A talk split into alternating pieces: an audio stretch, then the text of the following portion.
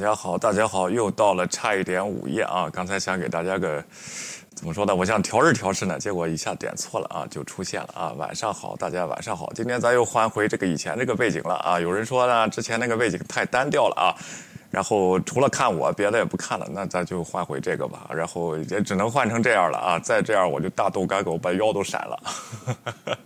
OK 啊，看看观众来了吗？啊，Vodka AY 威廉辛苦了，先点赞再观看，非常感谢啊。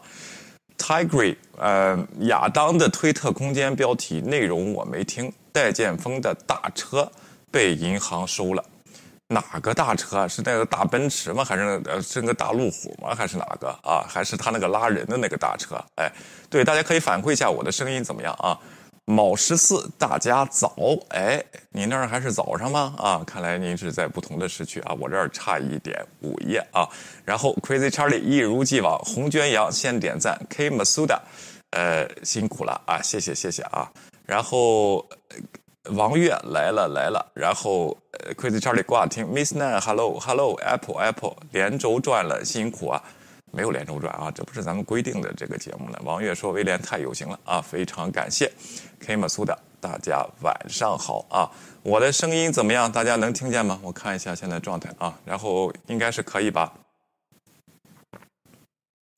大家给我反馈一下我的声音怎么样？首先能看见我吧？啊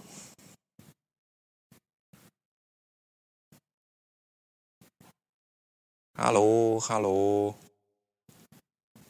那有多少人啊？OK，哎，能听到我的声音吗？嗯，没有人留言，我打一下啊。乌冬题目修改一下啊，等一下啊，没没关系的啊，能听到啊，非常感谢，非常感谢啊。好的啊，那咱今天就开始啊，然后呢，咱们今天呢，先看看上海啊这边的这个内容啊。上海呢，这个最近网络上发出了一部，哇哦，Come on，被删了啊！哦，没有啊，OK，这个上海的，哎，哇，这么奇怪啊！这个，稍等一下啊，OK 啊，上海呢一位博主呢发出了一封求救信，哇，居然打不开了，OK，这么快就被删了嘛啊！然后说的什么呢？说今天看到他他这个人的名字啊叫 Storm 张啊，写的呢还比较这个诚恳的啊。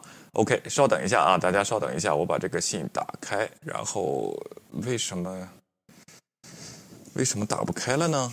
稍等啊，刚才还能打开啊。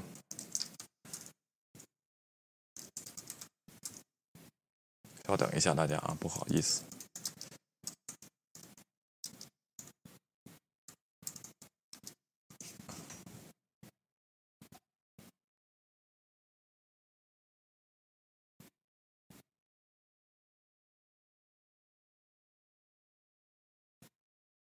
OK 啊，咱们再找一个别的网站把它打开吧啊。这封信呢，我看了以后呢，写的还比较客观啊。他是一个互联网的博主，他叫 Storm 张这个人，他人在上海浦东。他说今天呢是被封的第二十二天了。本是一位互联网博主，但今天呢看到了，想借这篇文章呢让所有人都看完。疫情之下，上海人民的真正的现实的生存状况，也在这里向大家求救。希望大家耐心看完。写的是非常诚恳的啊，这个人。然后所以说，我想给大家这个客观的说一下。有些人呢说我的小区里没有事啊，啊，有些人说，呃，有的小区就不行了，都是各家之言。那这位呢，咱们看看他怎么说的。因为咱们每一个人呢，他做不到一个人可以看到一个整个的这个图景图像啊，只能借助一些新闻来了解一下上海发生了什么事情。当然，今天《纽约时报》呢也有一篇对上海这个疫情的报道，我相信是比较客观的。咱们先看一下这封这个。呃，博主的他的求救信啊，今天最新的上海疫情数据是新增本土确定确立病例八百二十四例，无症状感染者两万零三百九十例，累计感染者超过十万。这个数据已经超过当初的武汉疫情了。我不谈造成上海现在这种情况的原因什么，也不问责，也没那个权利。我今天只想说一个所有人不可忽视的问题，就是上海人民的基本生活保障啊。其实今天《华尔街时报》呢。给出了这个原因啊。一开始呢是咱们这个总负责人啊，上边那个啊，这个习大的啊，然后总负责人说呢，上海可以弄一个个例啊，可以先试着这个敞开看看这个疫情啊。结果呢？到这个一方面，这就是才有这个大大度这个上海呢大度的表扬这个叫什么经典风控啊，经典观测什么这这么一个模式。后来呢又说不行啊，又说这个呃封城策略啊零呃清零策略呢是不能放手的，突然就转向啊转成了全城封零。这是今天《华尔街时时报》啊爆出来这么一个认呃这么一个问题啊。现在这位博主呢，他只是说谈上海人民的基本生活保障问题。我相信你们陆续在网上看到各种人民。上海人民在抢菜的新闻，有的甚至自己培育蔬菜，很多人可能当段子看下，但是大部分人没意识到现在问题的严重性。一个现实，我自己也好，我身边的朋友也好，以及我所统计到的、观察到的很多网上的求助帖子，绝大部分是围绕生活物资的问题。我知道有人会问，不是看到说会发物资吗？不是说全国各地会送来救援物资吗？发放物资是真的，全国各地支援的救助物资也是真的。这里必须得得感谢政府的努力，感谢全国各地对上海人民的支持。然而问题的是，物资还是稀缺。我被封了二十二天，期间一共收到小区发放的三次物资，大概每天可以每次可以解决两天的温饱，只是杯水车薪。我知道可能又会有人继续问，我看有些小区发放的物资很丰盛啊。呃，是的，这也是个事实。由于各种小区居委的协调管理调度能力参差不齐，每个小区收到的物资都不一样。但是很多小区收到的物资很少，甚至有人没有收到过物资，也是事实。绝大部分人靠自己自救。那么小区团购，那么叮咚、盒马、美团自己抢菜啊！我估计啊，如果我现在回国，我估计就是挨饿的那一帮子啊！为什么呢？这个这些平台我一个也没听说过啊，然后什么叮咚，然后盒马、美团、美团听说过啊，然后叮咚和盒马没听说过啊。现在最大的问题是买菜越来越难，外省快递全部发不进来，周边的外卖商家、超市全部关门，只能靠叮咚、盒马、美团整点守着抢菜，完全靠运气拼手速，能抢到几颗大白菜都能高兴一整天。你们根本体会不到早上六点叮咚。八点半，盒马抢菜的那种艰辛，以及努力一整天都抢不到一根胡萝卜的落差和焦虑。小区的团购都是靠自己外部联系的，这个方式在被封前期解决了很大问题。然而现在小区团购买菜也越来越难，因为很多居委担心外部团购带来传感染的风险，不少居委小区都不让团购了。也就是说，现在上海人民的基本生活保障遇到了极大的困问题。绝大部分上海人民每天全部的生活就是在到处寻找抢菜渠道。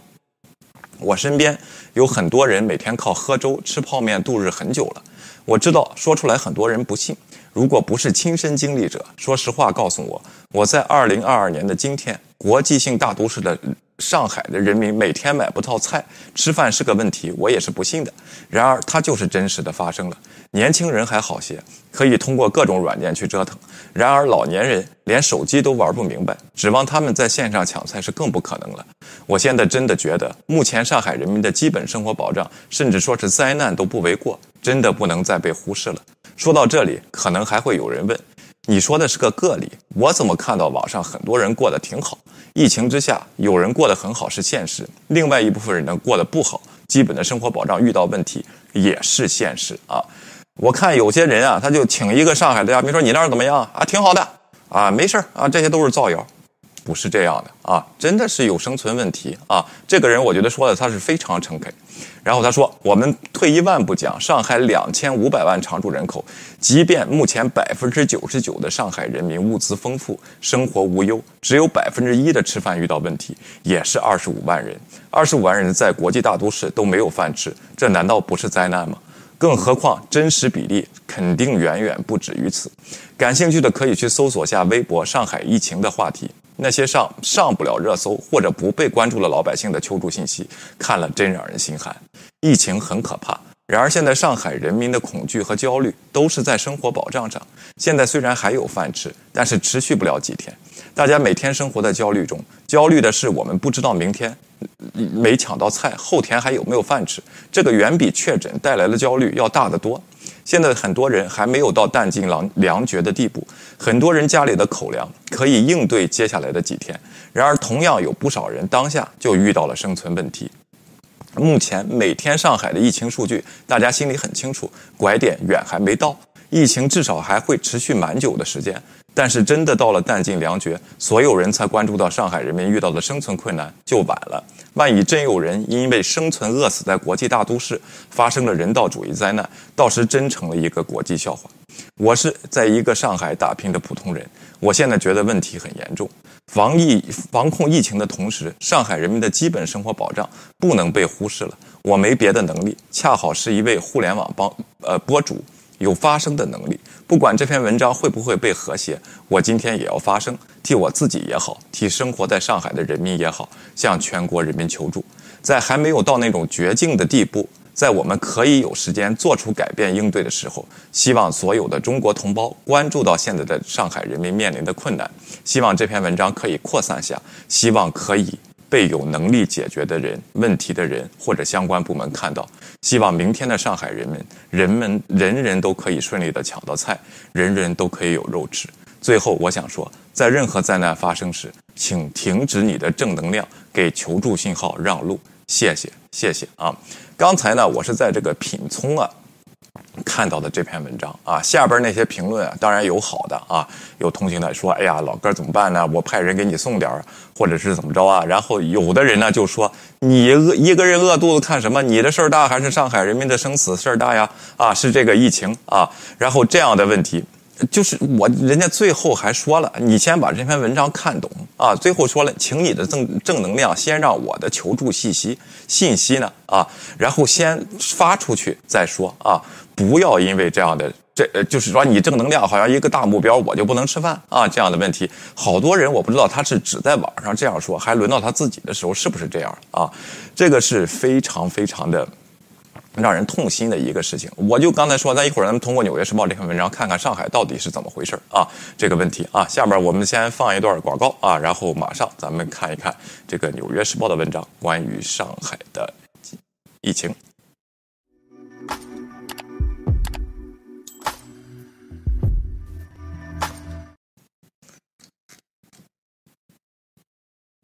纽约时报》这篇文章呢，啊，也是这个长期关注中国的这个记者啊，王月梅和 Isabel 牛，然后这两位是写的，估计是北京那边的特约记者写过来的啊。然后它的题目呢叫《上海风控风控次生灾害频发惹民怨，中国领导层面面临这个政治考验》啊，也是同样是非常客客观，不能不承认没有问题。问题就是什么呢？你这个政策朝令夕改，一开始上海根本就没有封城的打算，还是经典防控呢？这个策略还得到国家的领导人的这个表彰呢，还想上海呢啊，先开试一下能不能这个逐步放开啊这个问题，但是突然就要就要封城。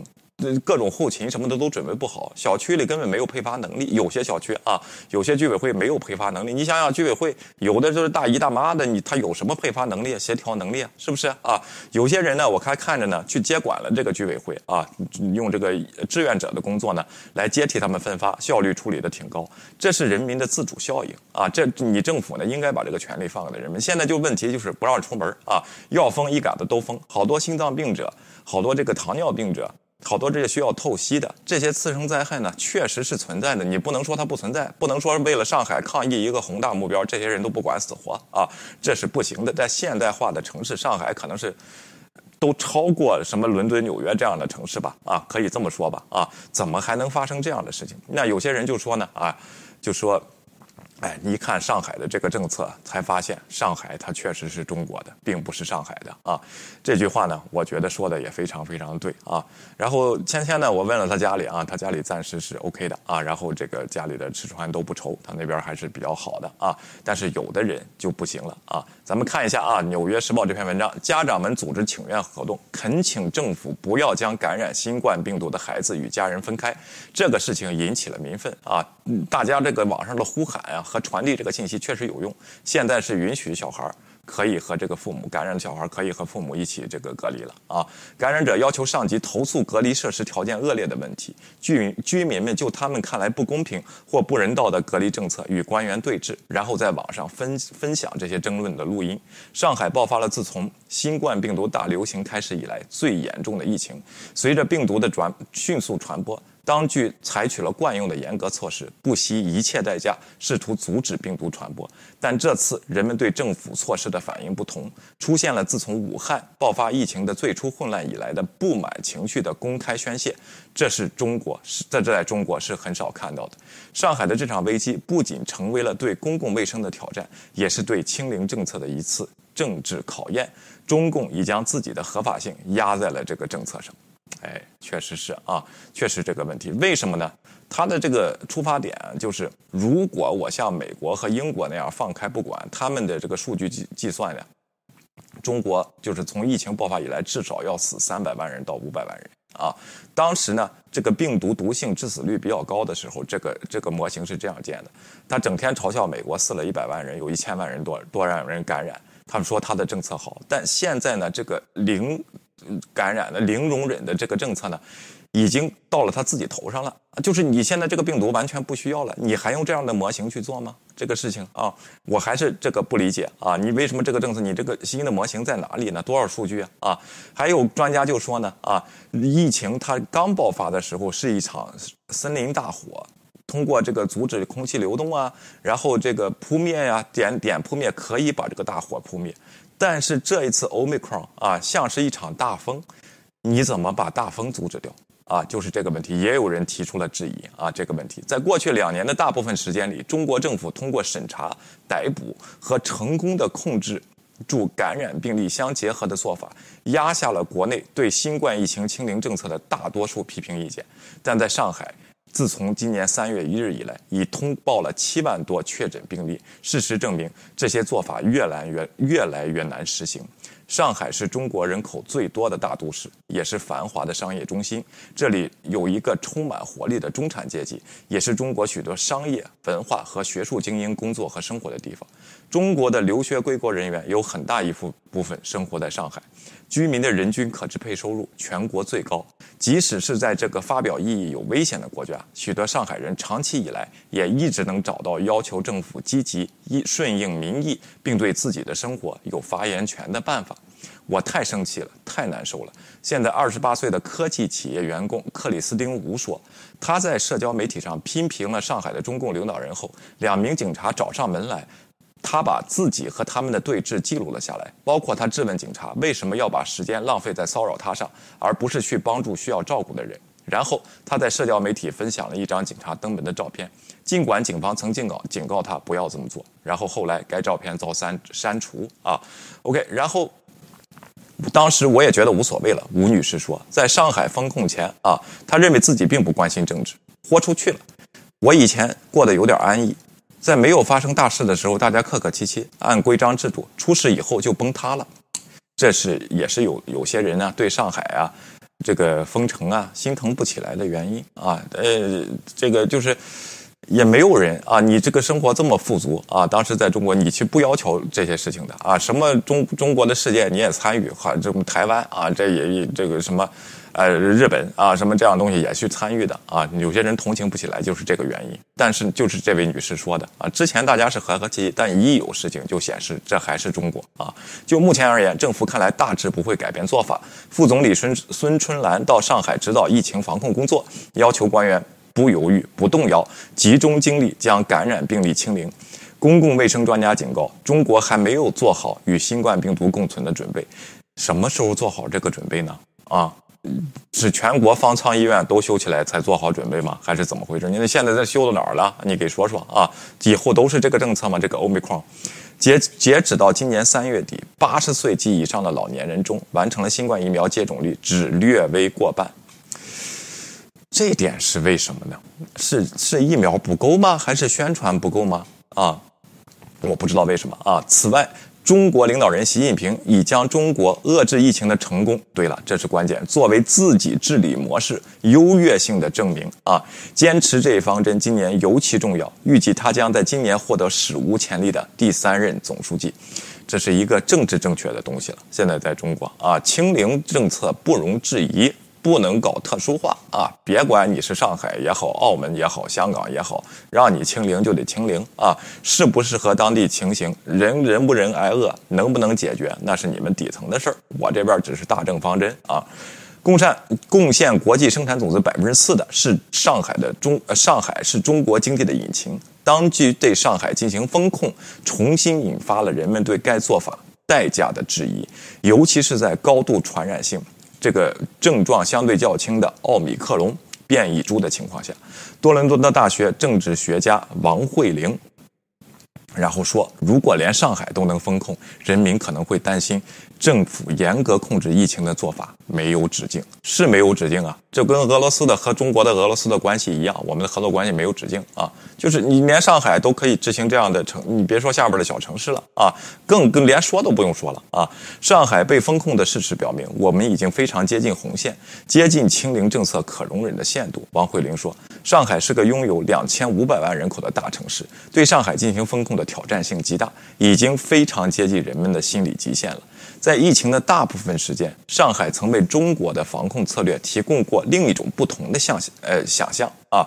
其他地方哪怕发现了个别病例，都会马上采取大范围封控措施，但上海只对几栋建筑物进行隔离。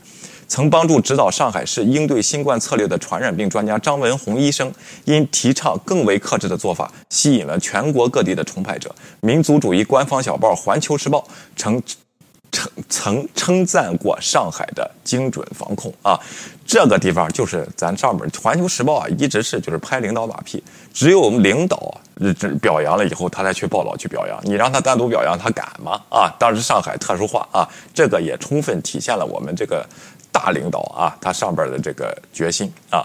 即使在上月的确诊病例数升至创高记记录新高后。官员们仍然一度坚持认为，由于上海的经济重要性，不能封城。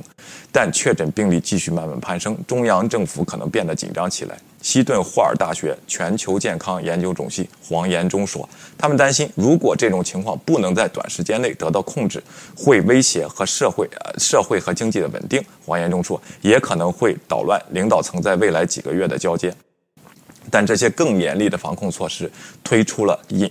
推出引发了混乱，让这座拥有全国最好医疗设施的城市震惊。至少已有两名患者在哮喘发作后被医护人员以新冠防控为理由拒绝救治，导致死亡。慢性疾病患者的手术被无限期推迟，有些患者无法取药，迫使他们绝望的上网寻求帮助。老年人护理机构正在承受着疫情的压力啊！有两个老人院在里边疫情爆发了，说至少有二十四位啊二十位这个老人死亡，但是在上海的。这个死亡里边呢，死亡人数里边是不包括的啊。OK，上海对自己的城市和新冠应对曾经有过的自豪，现已变成了沮丧和愤怒。据一段网上流传的视频，一个小区的居委会曾想通过组织居民唱爱国歌曲来鼓舞士气，却受到了居民的集体咒骂啊。呵 呵 上海人才不听这一套呢啊！当局证实了他们正在将感染病毒的儿童和未感染的病毒的父母分开后，一份请求让症状轻微或没有症状的确认儿童在家隔离的请愿书，在发发布后的三个小时就得到了逾二点四万个签名，请愿书随后被删除。本本周，上海郊区宝山的居民敲打着锅和炒勺，大喊：“我们要物资，我们要生存，我们不想活活饿死。”虽然对这些风控的反应更轻松，但也仍反映出问题的严重。三名三名当地说唱歌手写了一首抢抢菜歌啊，然后你看，还是人民创作歌曲的能力还是挺厉害的啊。昨天这个著名的摇滚乐队啊，摇滚这个泰斗啊，平克·弗洛伊德。然后咱们介节目中那时候和芊芊咱们介绍过乌克兰的一个说唱歌手，他现场在那个基辅的这个好像是基辅还是卡尔科夫啊，他唱了一首歌，就清唱的啊，拿着枪啊，他参军啊，结果呢，他被炸伤了啊，现在在医院，呃，还有生命危险啊。平克·弗洛伊德就把他的这个歌声呢改改改编了一首歌，叫《Hey Hey Rise Up》啊，大家可以去听，上线十二小时啊，已经有 现在估计过千万了啊，这个这个在 YouTube 上啊，大家可以去找一找啊，甚至市政府的官员也对新的严格做法表示失望，在一段被。曝光的上海居民与自称上海疾控中心工作人员的通话录音中，该工作人员说，他认为应对疫情的做法已经政治化了。虽然没有证实这段录音的真实性，但他们后来表示正在对内容进行调查。这段录音我我们也给大家放出来过啊。在持续不断的批评声中，官员们已经做出了一些让步。本周宣布允许某些感染新冠病毒的儿童留在父母身边，并允许送货员。返回工作岗位。香港大学的病毒学教授金东彦说：“与中国其他地方的人口相比，上海受过高等教育且见多识广的人口更容易对付对封措施表示怀疑，对风控措施表示怀疑。尤其是欧米克戎变异株感染的症状不那么严重的情况下，中国的宣传经常强调新冠病毒的危险。上海的很多人对这种疾病和新冠病毒有很好的了解，也对。”其他地方正在发生的事情有好的了解，什么地方呢？就是国外喽啊。OK，金东彦说，我们不觉得这样做有效。二十六岁的上海本地人杰里杰里米吴现在想的是，他应该不不该从他的读研究生的澳大利亚回国。这是被忽悠回去的啊，然后 回回去隔离完了以后，应该不回国的啊。吴先生在二零二零年秋回到了上海，他当时觉得上海的地位在中国比较特殊，这里的官员能够将新冠确诊病例控制在低水平，同时避免采取过度的限制措施。今年早些时候，他西安的朋友面临封城时，他为自己住在上海还感到宽慰。虽然我同情我的朋友们，但我心里想的是。谢天谢地，这种事在上海不会发生啊！当时吴先生是这么想的，那对我真是个打脸时刻。他补充道：“啊，尽管上海当地有种种不满，但是中国大部分地区支持新冠清零的呼声仍然很高，只要没封到自己头上，都是喊支持的。”我就给大家说啊，然后只要封到自己头上，要菜的声音比谁都大。这就是这，我也不知道这是居民特性啊，还是咱们这种。国家就就就就是这种特性啊！只要不到我身上，让别人去受罪，然后是让别人这个他喊政治口号，这可厉害了啊！这些事儿啊，民族主义和社交媒体用户指责上海傲慢，或最初只按自己的方式行事，缺乏爱国主义精神。这个事儿，咱们就看通过骂那个王吉贤就看出来了，这些人到底是怎么想的啊？就是这些问题。上海甚至也有人说，应该在更早的时候封城。中央政府一直在大力宣传上海采取严格措施的必要性。最近将两千多名军队医护人员和数千名外省医务人员派往上海，这是干嘛呢？就去方舱医院值班吗？这这些人去干嘛呢？你不是没有这么多重病的患患者吗？你派这些人去干嘛呢？我不太明白啊。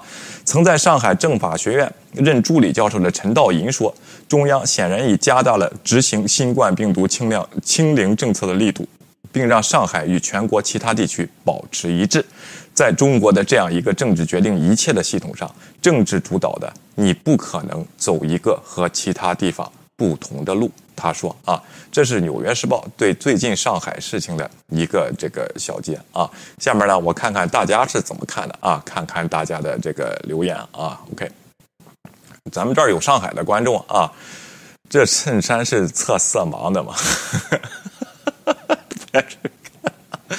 OK，外国人高岛想去，生活物资充足，K 么苏的啊？OK，木木西西来了啊，你好。然后王月说，上海现在是真的是三六九，每个区不同。然后 我这边也凑合，只是普通网购根本抢不到，只能靠居委会和民间团购群啊。我觉得慢慢会变好的啊，但是就是就是这个政策，它一开始变的时候，大家都准备不及。这些物资呢，有人说是有合理分配呢，也也做不到在下边这个分分配啊。然后这个这个东西啊，我看 U。呃，李申缪啊说上海很奇怪，中老年人前两针接种率很高，第三针很多区域都取消取消打了，不强制啊。然后毛十四，北京封不封还不到那时候啊。如果真的厉害了，北京我觉得封得更严啊。OK，咱们到时候再说吧啊。这个时候啊，然后赤焰蒙香说：“再不造反就饿死了。”真的吗？你造反吗？哟，造反就发吃的嘛啊？OK，然后明白大姐也来了啊。然后王吉前很棒，北京人的骄傲。对啊，哎，我看看。啊，四四百五十万啊！现在平克·弗洛伊德啊，四百五十万的这个点击率了，大家可以去听听那首歌啊。下面呢，咱们广告之后呢，看一下哪些大品牌啊还继续留在这个俄罗斯啊，然后还在那儿这个坚持到底呢啊。OK。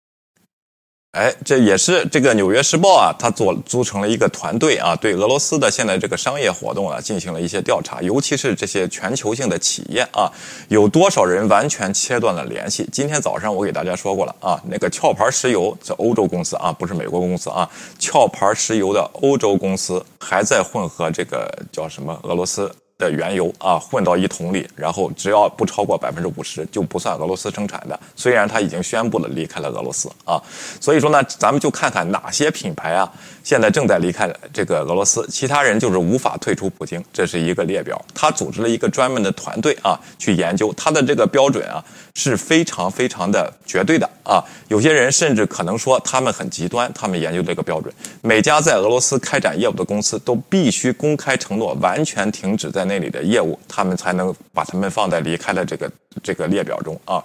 依赖这些公司生产的食品或药品或他们提供的工作的俄罗斯人可能会遭受苦难，但如果这就是阻止普京先生杀害无辜乌克兰人的必要条件，那是企业必须做的事情。我们意识到，一些公司已经与世界各地的许多其他压制性和谋杀性的。这个政权开展业务，但现在有机会就一场无端的侵略与一个国家划清界限，并有所作为了。以下是一些正在离开俄罗斯的最大品牌，以及留在原地并在进口、出口和税产方税收方面依然支持普京的公司啊。离开的俄罗斯的这个公司呢，有二百五十三家啊，然后至少有咱们看看啊，这个地方就有壳牌啊，但是这个壳牌是美国的。它的欧洲公司继续还在管油啊，包括 BP 啊、BlackRock、BCG、Bob、Bale、Bain 啊，然后 American Airlines、Alca、艾森哲，这个我比较熟啊。俄罗斯项目都取消了，那不离开也不行啊。纳斯达克啊，KPMG，然后 eBay、Delta，呃，还有谁啊？然后咱们下边看看继续继续说的什么啊？至少有二百五十三家公司正在与俄罗斯彻底决裂，基本上没有留下任何运营足迹。BP。呃，埃克森美孚和壳牌都表示，他们正在剥离数十美元的俄罗斯能源资产。BP 首席执行官鲁尼解释说，这次入侵导致的 BP 从根本上重新考虑其在俄罗斯的地位。哎。这个是正确的啊！这这次英国是走在很前面的啊！我相信我们作为董事会所做的决定不仅是正确的做法，而且符合 BP 的长期利益。工具和家具生产制片厂呃 Stanley 和 Black and Decker 啊，我这边这个钻头啊，什么工具啊，什么锯啊，什么什么这些东西啊，有这个品牌 Black and Decker 啊，也结束了在俄罗斯的业务，可能损失数百万美元的利润。据该公司估计，其俄罗斯业务的每年的收入大概约为一点五亿美元啊。暂停活动的呢，包括谁呢？Adidas、ADP，然后这个 American Express 啊，Burger King、Chanel，然后 Coca-Cola、Dell、Disney 啊，然后这个叫什么啊？雅诗兰黛是吧？啊，化妆品咱认识啊。GM，然后什么 Henry Struggles，然后 HP 啊，然后 Honeywell 啊，HP、现代、IBM 一些 IT 公司暂停啊，星巴克啊，然后这是 PayPal 啊，OK，Oracle 啊，Nike、McDonald's。啊，UPS、Visa 啊，哎，Mastercard 啊，Mastercard 也在啊，暂停业务啊。OK，至少有二百四十公二百四十八家公司在没有永久退出或剥离的情况下，暂停了其在俄罗斯的全部或几乎所有的公司业务。在许多情况下，这些公司已停止在俄罗斯开展业务，但仍在继续向其俄罗斯员工支付工资。从而为返回敞开大门而这个呃留了一手啊，阿迪达斯、迪士尼、IBM 和耐克都属于这一类啊。缩减活动呢，啊有这些啊，Bacardi 这个是什么？Caterpillar 啊，Coinbase 啊，Coinbase 是虚拟币的，然后 John Deere，然后 Dow 啊，然后这个是 GE 啊，然后 Goldman Sachs、JP Morgan、这是干嘛的啊？Mars 啊，哎，Mars 这个公司以前我还工作过的啊。这家公司不上市，那个巧克力啊，Mars Bar 啊。OK，PPG 啊，Whirlpool 啊，Yum 啊，然后这些公司呢缩减了这个，一般都是些食品公司啊，他怕这个。俄罗斯那边产生饥荒啊，他们是这么说的啊，至少有七十五家公司暂停了其在俄罗斯公司的大部分业务，例如百事公司已经停止了其在俄罗斯所有的苏打水的生产，包括百事可乐、Seven Up 和美年达，但其乳制品却没有。摩根大通和高盛也属于这一类，两家公司都表示他们正在减少该地区的业务。然而，这些公司并没有完全撤资，据报道，他们仍在继续以几美分的价格抢购低迷的俄罗斯证券啊。你看他们在收购自己公司的这个股票啊，OK，停止投资的包括九十六家公司啊，宝洁啊、联合利华、西门子啊，这是 Credit Suisse 啊，这也是我的客户啊，OK，然后看看还有谁啊，至少有九十六家公司公开宣布他们将暂停在俄罗斯的新投资，但基本上会像以前一样继续在该国的运营，就不再加钱了。其中许多公司都通过俄罗斯人民提供必需品来解释他们的决定。确切的说，这些公司认为什么是基本商品是模糊的。这个拥有这个 Nabisco 和其他零食制造商的易资国际已承诺缩减所有必非必要的活动，同时帮助维持食品供应的连呃连续性。我们非常确定，在普京先生决定停止杀害乌克兰人之前，俄罗斯人可以在没有该公司的的口香糖和巧克力的情况下生可生活。这些人不想走啊，坚持到底的呢？据他们调查，有一百六十二家公司啊，Acer 这边很熟悉，阿里巴巴啊，华硕，这是 Cloudflare 啊，然后这是一个云公司啊，这是谁？呃，International Paper 啊，这是谁啊？然后这个科勒啊，然后联想啊，这些公司坚持不走。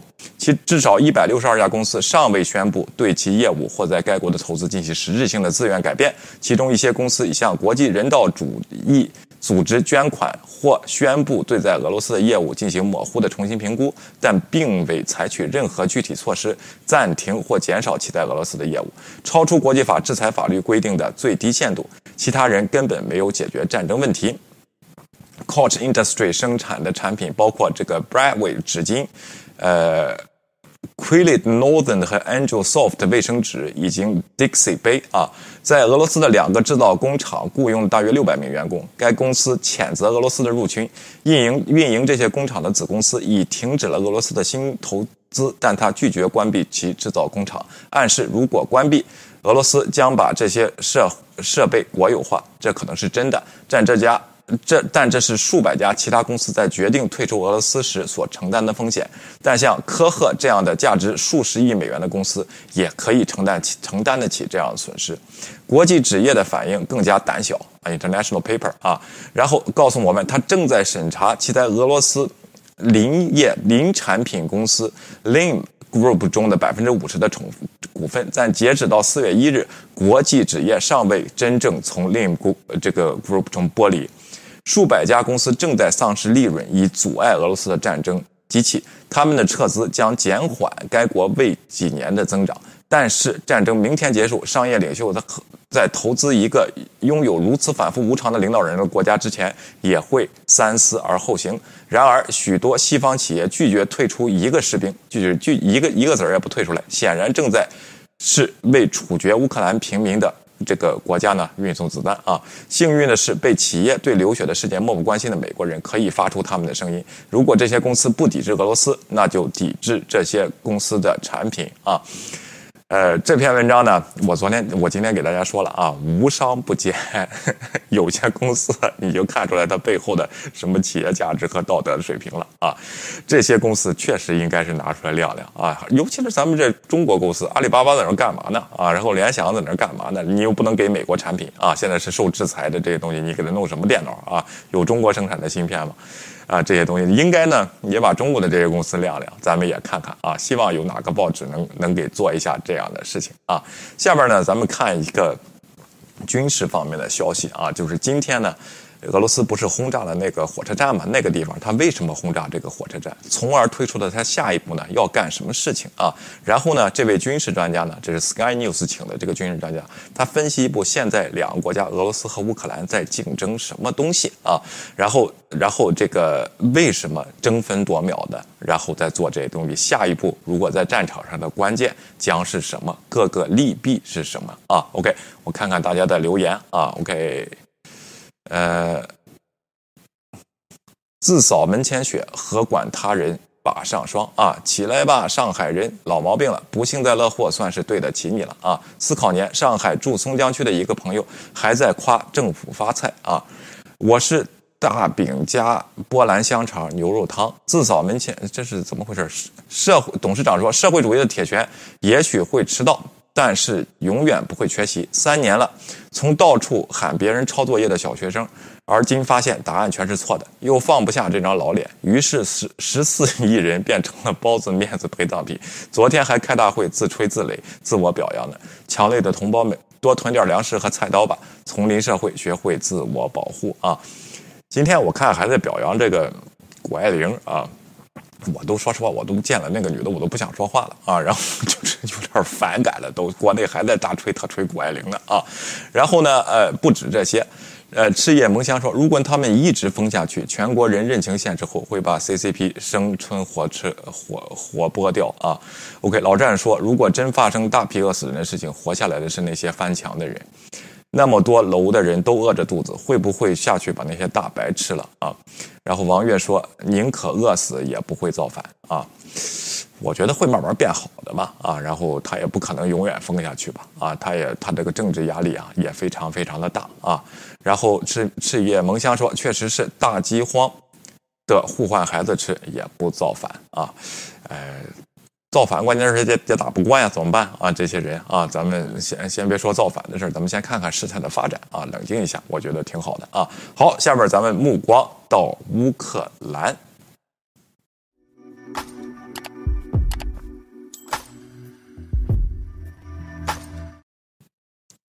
哎，下面咱们目光啊，这个到乌克兰，今天被炸了个火车站，在这个地方啊，在这个卡尔马斯托托尔斯克啊，这个这个地方，这个地方呢，还是一个战略要地呢。现在呢，被俄罗斯控制的是红色这片地区啊，大家看一下啊，这是登涅斯克，这是卢甘斯克啊，然后这个德尼普普洛和这个呃 Mariupol 现在在这个地方啊，这个地方为什么是一个战略重地呢？因为俄罗斯如果把这片打下来的话，他能把这里形成包围啊，然后包围这个乌克兰的这个军队啊。咱们看看这位军事专家说怎么分析这场这个低空炸弹来轰炸平民的火车站，他俄罗斯到底要干什么啊？You as always, let's dive straight into Kramatorsk that we were just uh, just uh, learning more about, and clearly devastating effects. on the ground there. What is the strategic significance of, of that particular attack? 哎，这个 Kramatorsk 啊，这个这个城市是战略上有什么这个重要性呢？你给讲讲啊。OK。Sloviansk and Kramatorsk are two key places now in this battle that's going to develop in the southeast. 嗯，哎，在这个东南部的战斗中，这两个城市啊是非常关键的啊。The uh, Ukrainians look as if they've been pushed out of Izium, and that was their base for quite a long time. 哎，乌克兰士兵呢被俄罗斯人在这个 Izium 啊这个城市给打败了啊，他们现在退了出去啊。OK，继续啊。That's pretty. Uh, that's a, a, an important loss, and it looks as if the Russians are now trying to push down between Sloviansk and Kramatorsk. They've already bombed the uh, railway line between the two to cut off uh, communications and military communication, but it also makes it more difficult for civilians, of course, to move around. 对啊，这个俄罗斯士兵呢，已经把这两个城市之间的铁路线给炸断了啊，这是防止乌克兰运兵的一种方式。当然，对这个平民来说，也是一件非常增加了他们这个撤离的艰难艰难程度啊。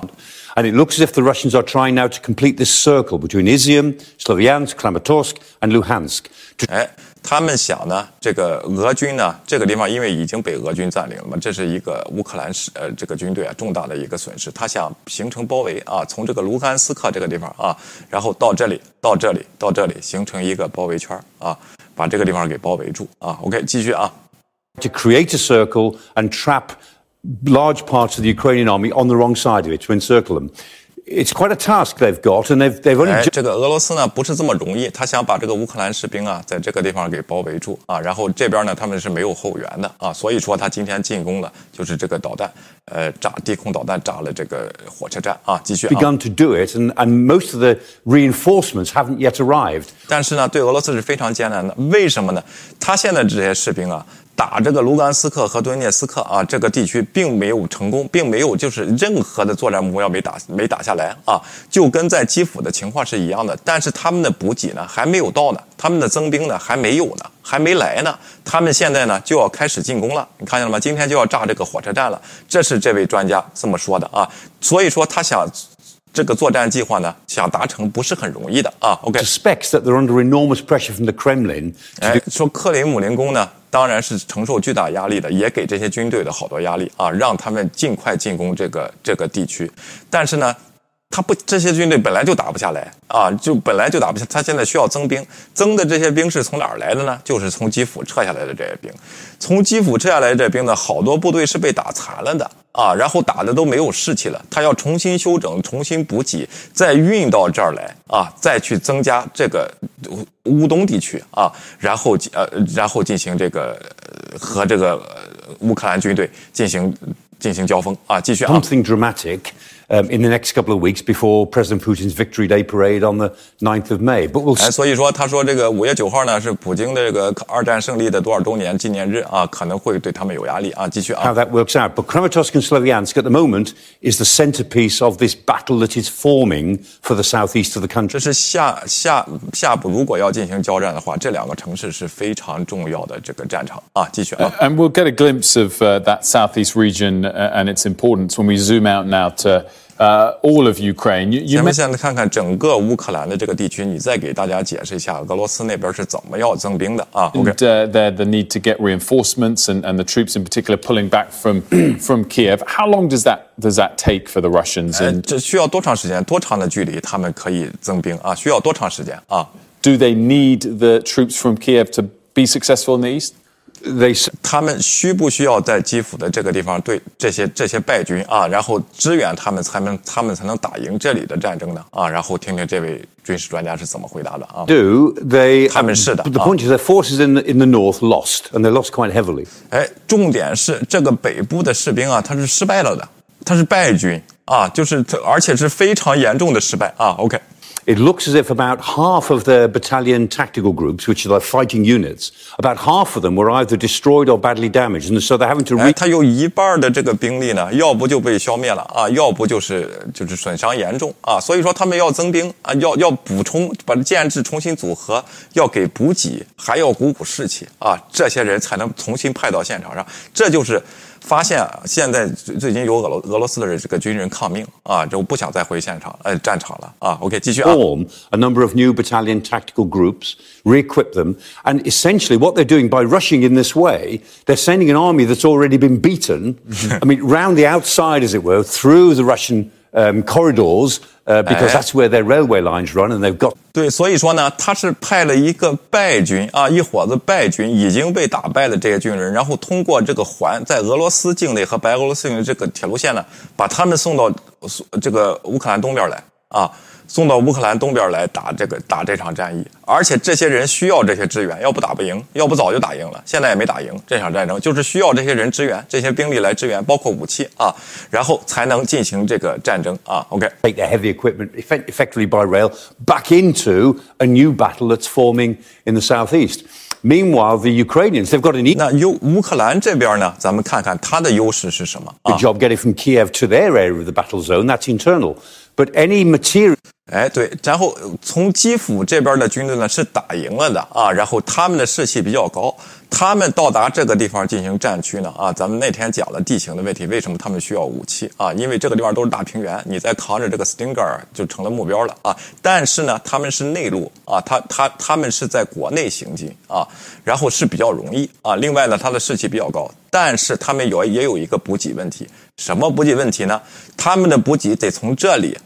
一路送到这里，一千公里啊！之前基辅呢这个地方有六百公里啊，然后这个是供给线。那俄罗斯呢也对这个勒维夫呢进行了轰炸，想要延迟这个东西啊。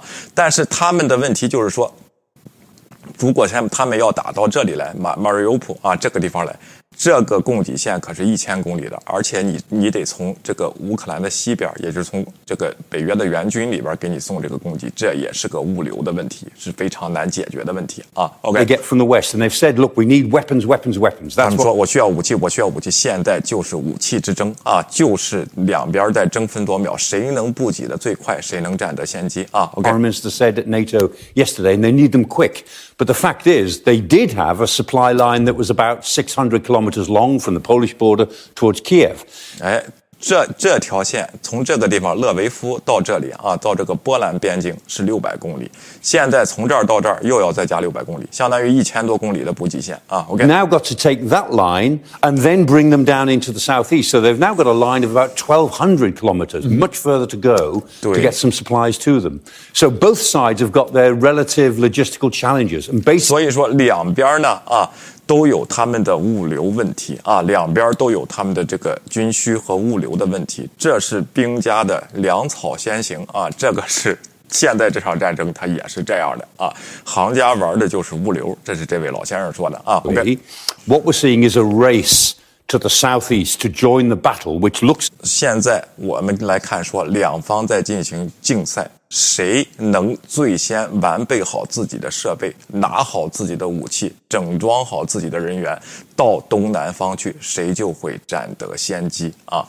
现在情报不明，不知道谁占得了先机啊。OK， will determine this next phase of the war. How, how crucial then is this next week, maybe before the race is over, before both sides can kind of get to their maximum strength in that region? Is this next week absolutely critical? Yeah, it's 哎，下个星期是不是非常重要？因为两边在做这个抢时间啊，跟时间赛跑啊，是不是下个星期是非常重要？他说对的啊。 said when you put arrows, arrows on a map like this, I mean, amateurs talk strategy. 他说：“这个业余呢，呃，这个业余军事专家呢，经常讲战略啊，包括台湾的什么帅化民呐、中国的张召忠啊， 说这个还有一些各种军迷啊，然后路德那边各种博士，业余的人啊喜欢讲战略，行家呢讲物流。啊 talk logistics. And this next week coming is a, is a week for professionals to talk logistics. 下个星期啊，这个星期和下个星期是专业人员在做物流竞赛的啊。西为什么这个泽连斯基一直在要武器，在要武器，在要武器啊？怎么运运过去啊？这个英国的那个蜀道还可不可以？能不能赢得这场竞赛？提前到达东南方，是你整建制的军队拿好武器，拿着适用的武器去到那边去打保卫国家的战争，还是侵略者他们组织好了新的军队，补充了新兵蛋子，拿上他们的武器，加好了油，坐着他们的火车到这个顿巴斯地区来加入战斗，将或将会是下下一场战斗的一个关键啊！这位我觉得说的非常的同意，也非常的实在啊！我看咱们在线有没有军事专家？左边头发有点不贴肤，用手捋顺。我这边左右是反的，你就别让我动头发了啊，这这就行了。OK，哎，然后我看看啊，这些立项，然后估计温水煮青蛙也没力气造反啊，然后而且洗脑太厉害啊。奎斯查理说，因为人民和党一条心，饿死当晚会喊，今晚都是席包子啊。OK，李沈月说，和医学科学斗法，迟早败下来啊，看这包能撑多久。有你咖啡因说，大清亡了多少人不愿剪辫子啊？OK 没说，一夜梦回六十年代，那次是大炼钢铁，这次是大防疫啊。王月说，饿着还唱着共产党好，共产党好。刚吃饱几天肚子，正在感谢党的伟大正确领导，谁不知肺炎先生来了啊！山花花左边，别管我头发了啊！赤焰萌香会不会把粮食给俄跌了？所以韭菜们饿一个，应该不会啊！粮这个俄罗斯不缺粮食啊。OK，然后还把物资缺乏当做减肥，这被洗脑的多严重啊！普京不死，战争难终止啊！明白大姐说，然后尤兰姐说啊，然后我看看啊，李沈月普婷婷。是一条路走到黑了，怎么又起外号“普婷婷”了啊？OK，然后普京需要一场胜利来挽回颜面，特别是在国内的宣传啊。普京要五月九号提前战争胜利，尤兰德说啊，OK，行家讲后勤，对的啊。我看这位老先生讲了以后，咱这儿不分析了，咱可以分析分析，没有关系啊。OK，下一个呢，咱们看一下这个 Bloomberg 他的这个报道啊，一篇评论员文章啊，他的观点。现在只有一件事能帮助乌克兰，这个事呢，除非是呃给两边说的，一个是给乌克兰这边说的啊，一个呢是给北约和他的盟国这样说的。现在只有一件事能帮助乌克兰，武器。民主国家已经表现出对基辅的团结和支持。但如果他们在接下来的几周内退缩，这将毫无意义。这就应对了刚才那位军事专家说的这个事情。下一步的关键就是谁先拿好、扛好了枪，人员满、吃的饱饱的啊！这是我的打的比喻啊。然后能赶到那个地方参加作战啊，乌克兰就会占先机，因为俄罗斯那个部队是一一群败军之将啊，然后是一群败军，他们重新整合了。到乌东去，他们根本就没有士气，都是吓破胆的一些人啊！说不定这样的抗击一打，真有可能能打败俄罗斯啊！但是前提是他们得有武器啊！乌克兰的第一阶段并未按照普京的计划进行，但接下来的四个星期可能会决定欧洲的地图将如何因他的入侵而发生变化。我们最近几天前看到，逐步收紧制裁对这场战斗几乎没有影响。对的啊，这这是对战争的制裁，他还需要大幅增加武器供应，并改变乌克兰在英国、美国和其他国家盟友提供的武器种类。美国与其他北约国家和军事分析专家和官员警告说，在接下来的一周到十天之内，俄罗斯的军队行动将大幅加强。大家刚才知道。怎么加强？加强在什么地方啊？是什么东西？所以说，大家在玩什么东西，现在已经看清楚了。但不要再阴谋论了啊！然后就是，哎呦，又是什么等大杀招，谁点头啊？什么这些东西，不要听这些东西，就看军事物流是怎么分析的。需要的就是武器。俄罗斯军队将重新补给部署在顿巴斯地区，以试图击败马里乌波尔和乌克兰顽固分子，释放俄罗斯军队在那里进行从南北双方的前行运动。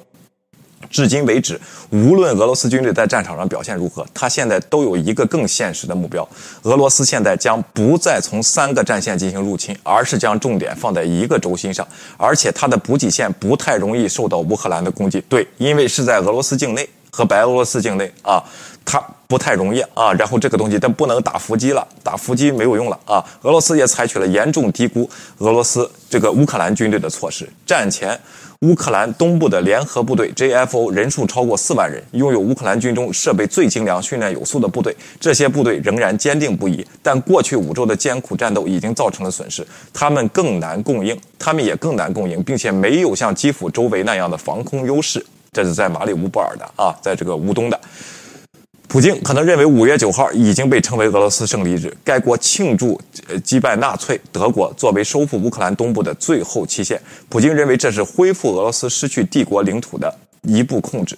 如果俄罗斯军队攻占成功，占领地面，他们将寻求封锁乌克兰那部分地区。但是，陆战专家、皇家联合军种研究所高级员杰克·沃克林指出，俄罗斯缺乏超越乌克兰 GFO 地区的力量。普京已将俄罗斯可用的大部分作战力量投入到最初的行动当中，并且储备有限。尚未在乌克兰的部队，要么是支援部队，要么是应征入伍的新兵，要么是在其他地方负责保卫的部队。克林姆林宫不愿转移这些部队。如果俄罗斯军队失去动力，并被反坦克武器和火炮削弱。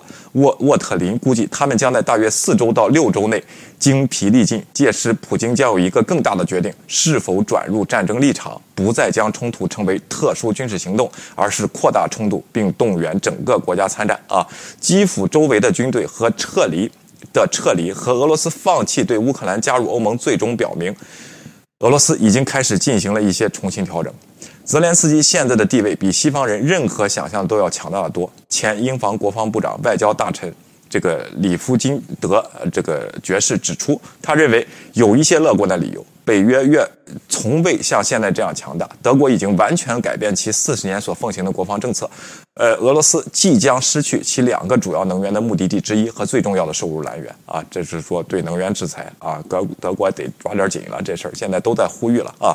即使这需要一些时间，Nord Stream 的项目已经崩溃，俄罗斯人已经失去对其他外汇储备的控制。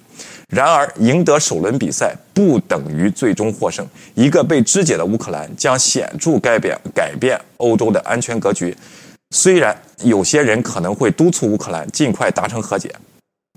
但任何让乌克兰容易受到新攻击的停火协议，都将使真正的重建努力。变成不可能啊。然后这个就是对的啊，我和你停火了，就得有人去投资去，上你那儿去重建去啊，包括这西方就得去帮助你。弄了一半他又来了啊，他又来打了，谁敢去你那儿投资？你你所以说这个和谈呢，现在是这个不太实际的啊。说句实话啊，就是有人批评泽连斯基，你别再去跟他谈了，你应该强硬一点了。但是呢，不谈又不行，国内压力很大，因为确实死了很多平民，这是每个人的良心都过不去的啊。这作为一个总统，这个是当年蒋介石也是遇到这样的情况啊。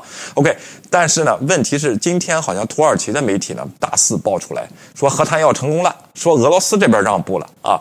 不知道真假，我看大媒体都没有报道啊，咱们再等等这个消息啊。他们到底在哪儿和谈的，咱也不知道啊。现在是这个和谈成了秘密了啊。俄罗斯那边说他他让步了，我我觉得不大可能的啊。OK，查塔姆研究所院的凯尔加尔斯认为。即将到来的新的战斗阶段需要一种新的西方支持。他是近年来两本关于俄罗斯外交政策的书籍作者。乌克兰保持战斗所需的武器不是完全的防御性武器，以帮助乌克兰不失利，而且帮乌，而且是帮助乌克兰将战斗带向敌人的工具，必须包括远程火力，以深入俄罗斯控制的领域。他说：“对的，你看他那个补给线是在俄罗斯境内的。”啊，如果不打那里的话，你乌克兰这边如果被他飞机轰炸，你的这个一千两百公里的这个物流线的话，这是非常容易，就等于战事给反转了啊！这个事情，美国呢一直处于危机管理模式，而不是在战斗关键阶段专注乌克兰的需求。这个地方，他对美国提出了这个批评啊。英国和其他北约国家可以做很多的事情。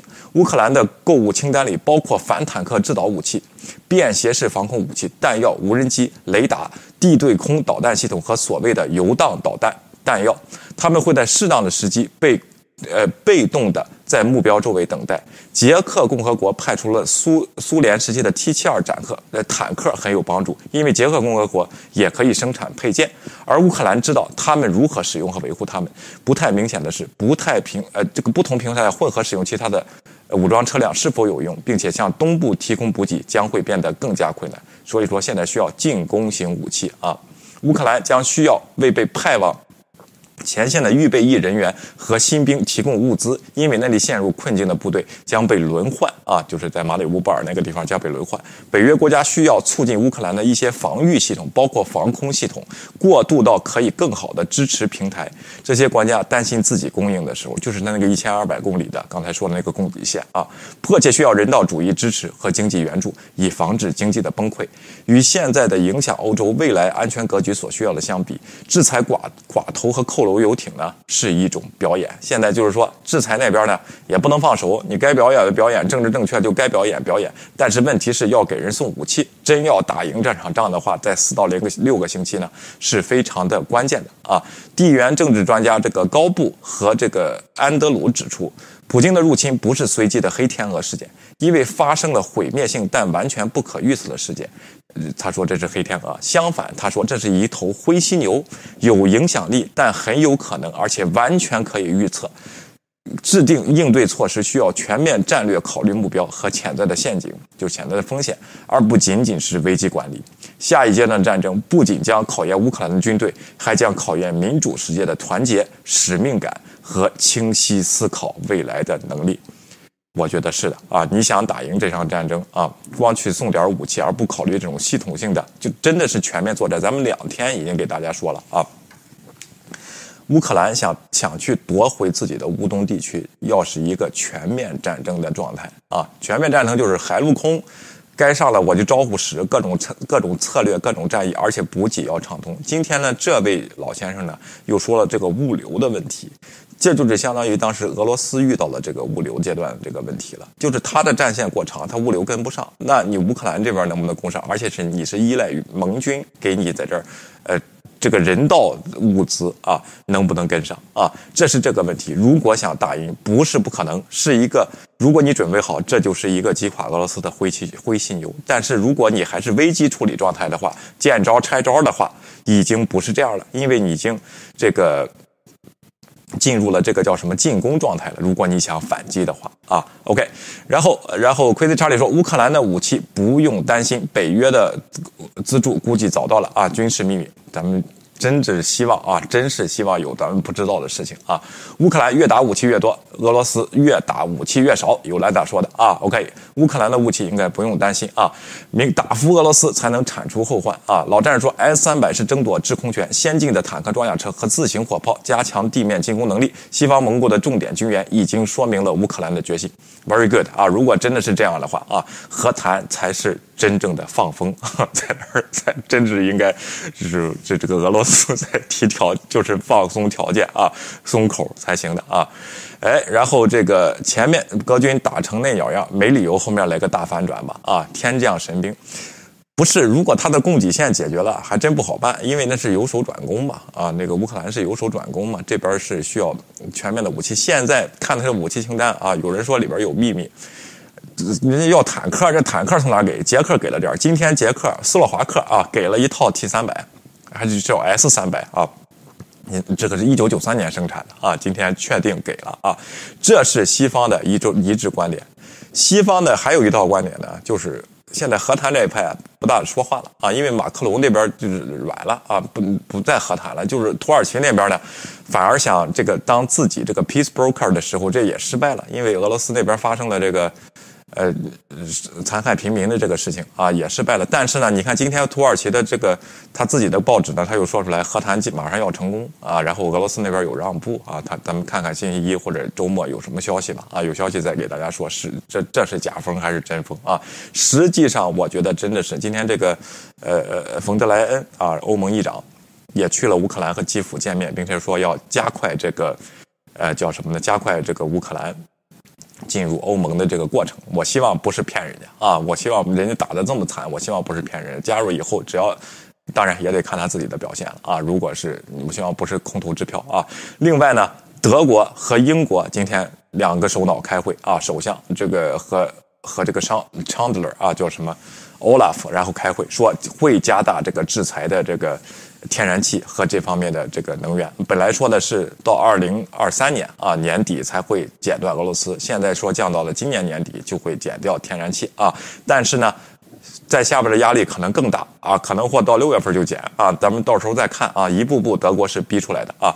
所以说这个事态呢，我觉得是慢慢升级，和各国是更有信心的。北约这边啊，并不是说哎呀一一想这个。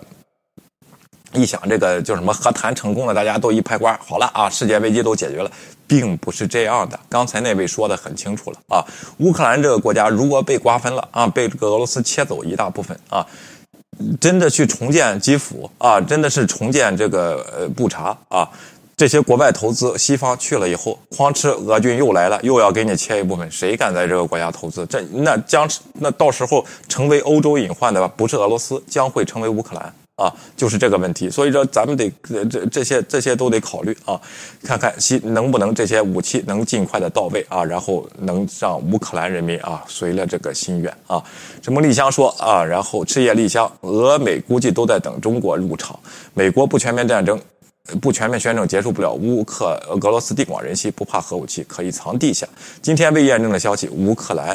已经把加入北约写进宪法，它本来就是在宪法加入北约，它本来就是宪法啊。OK，好啊，下面咱们看看国内啊对乌克兰是什么态度啊？我搜了一下这篇文章，叫“果然乌克兰没有远没有满足啊”，这些都矛盾。国内啊，你看，反正就是没有一个说乌克兰好的，要不就是果然乌克兰没有满足，要不就是果然狮子大开口，果然乌克兰被抛弃了。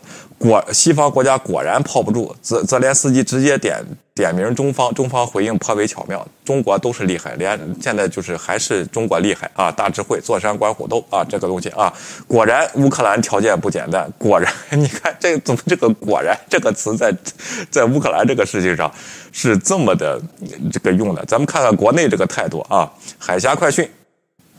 你看，他们都说，当全球爱和平的人士都认为俄乌危机将迎来拐点的时候，这是四月八号今天的文章啊。最近局势似乎又发生了新的变化。乌克兰总统泽连斯基近日公开表态，乌克兰并不希望获得类似瑞士的中立帝国地位，而是想像以色列那样成为一个有实力的国家。这些言论再次让乌俄危机陷入了不确定性之中。你的出处在哪儿啊？谁说的啊？和平希望遭遇挫折，你看，这就是俄罗斯的说法，就是和谈不成功，就是乌克兰的错啊。现在这个俄罗斯撒谎，我都能去当了啊，就是炸了哪个地方？第一就是不是我们炸的啊，第二被逼的证据都拿出来不行的，说里边有乌克兰士兵，他们拿人当肉盾啊，我们不得已才去炸的啊。第三呢，第三呢，下边就是说什么问什么都说你说的不对，我这是我们说的才对，这就是他的三点，他的外交官就是干这个事儿的，我都我都会了啊，这个事情啊。和平希望遭受挫折，在三月底进行的第五轮谈判中，当时的乌克兰方面代表表示。乌克兰愿意接受成为一个中立国，并承诺不参与任何军事联盟。如果按照这样的态度向前和谈，和平很快就将到来。但这样的表态很快发生了变化。四月初，美国高调宣布继续加大对乌克兰的军事援助力度，而且还发生了乌克兰军队与俄罗斯本土油油库进行轰炸的事情。之前大家说所看到的和平希望，似乎正在逐步破灭啊。是这事儿吗？啊，这位啊，然后为什么打俄罗斯那个油库？是因为那个油库对当时那对当时还在轰炸这个基辅的士兵还在加油呢，就是打了这个油库啊。然后这个问题尤为值得示意注意的是。乌乌总 乌总统俄连斯基声称，目前乌克兰还没有从任何人那里得到安全保障，这就意味着并不满意现在的情况。而且，如果没有乌克兰所希望的安全保障，那么和平自然不可能到来。那人家要求对呀，谁对抗乌？你不让我加入北约，谁对抗你这个俄罗斯？你下次再打来啊？这个理儿你不给大家讲讲吗？啊？乌克兰想要什么样的安全感呢？从泽连斯基近日的一系列表现来看，乌克兰可能想要的安全保障是俄罗斯不能接受和美国等国家所不会给予的，并显然不想让乌克兰去军事化啊！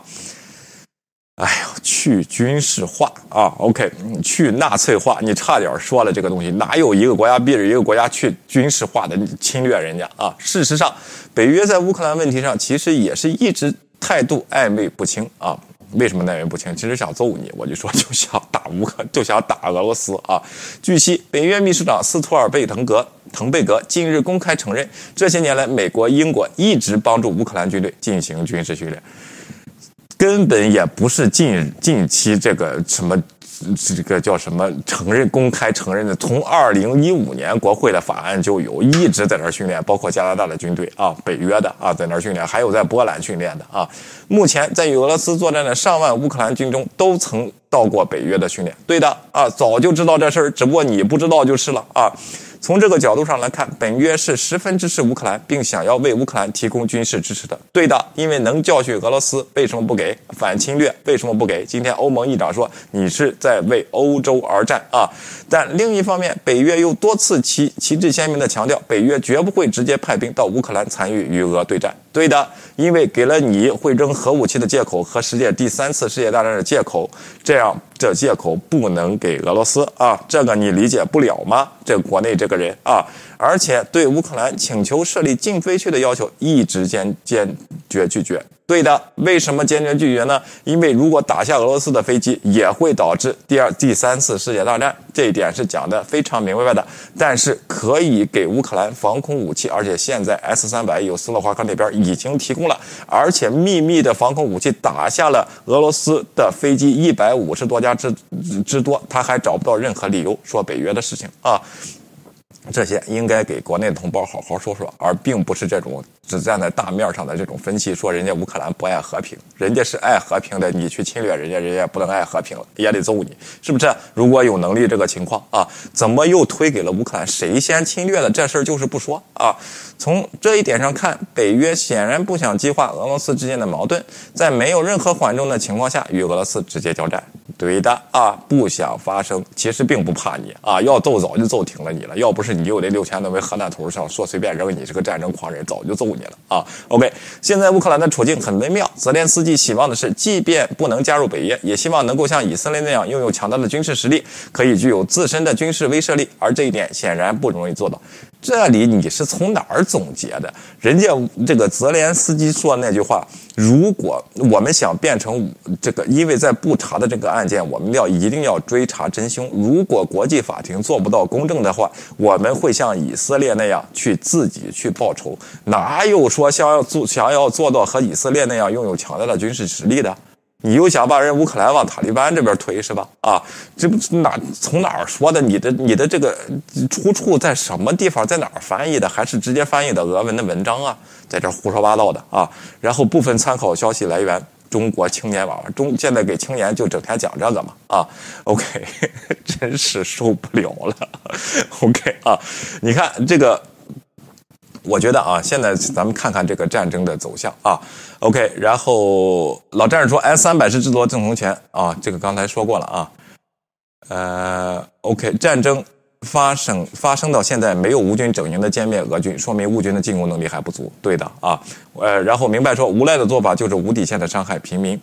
呃，奎特查理问战士哥，双方都不咋地啊。然后有兰点说前面俄呃这个说过了，I agree。OK，赤叶立香，俄美估计哎刚才说过了这里啊。OK，老战士说果然大内宣也编不下去了啊。然后。我看看啊，董事长说，乌克兰两次试探性进攻俄罗斯境内的比尔罗呃比尔格罗德，如入无人之境。我推测就是在二八战争长期化后，入俄罗斯境内作战，掐断俄罗斯补给，做演习，也有这个可能啊。Kim 苏的最后是果然是活不下去了啊，这是说的什么事儿啊？然后 CCP 就是普京的拉拉队员啊，然后 US is is training Taiwan soldiers too，哎。这不是早就知道吗？别说到时候突然又知道了啊，突然才知道了啊。然后 F F 说历史的看，俄罗斯沟壑难填，不扩张就活不了。哎，是的啊。然后确实什么老吞并人家土地，也不知道吞并了以后干嘛啊。但是呢，这个乌东地区啊，今天我了解了一下，它有这个最大的天然气储备啊。然后在这个俄罗斯，这就是这个乌东地区，也是它要夺的一个一个重要的一个东西吧啊。然后它也不想在乌克兰那边交，它为什么一开始想这个？呃，叫叫吞并整个乌克兰呢，他也不想交给乌克兰过路费啊。当然，他后来给绕过去了啊。然后有有几条管道是绕过去，但是有几条四分之一通往德国的这个欧盟的这个呃管道呢，还留在乌克兰，要每年交过路费的。但是战争开始之前，他给停了啊。然后这个东西啊，OK。然后查尔斯郭郭然醒悟着。俄罗斯不扩张就活不了啊！然后在哪儿说，反正是胡鸡巴乱说什么？这是哪里？OK，说到什么地方了啊？好，这就是今天我们的内容啊！谢谢大家的捧场啊！然后呢，我们呃下期。这个午夜再见啊！如果有突发信息，我会给大家突发报道；如果没有呢，周末我会休息的。然后咱们下期再见啊！非常感谢大家，请大家动动手帮忙点赞和订阅一下我们的频道，对你来说是举手之劳，对我们啊将是莫大的帮助啊！非常感谢您，祝大家周末愉快，谢谢大家，拜拜。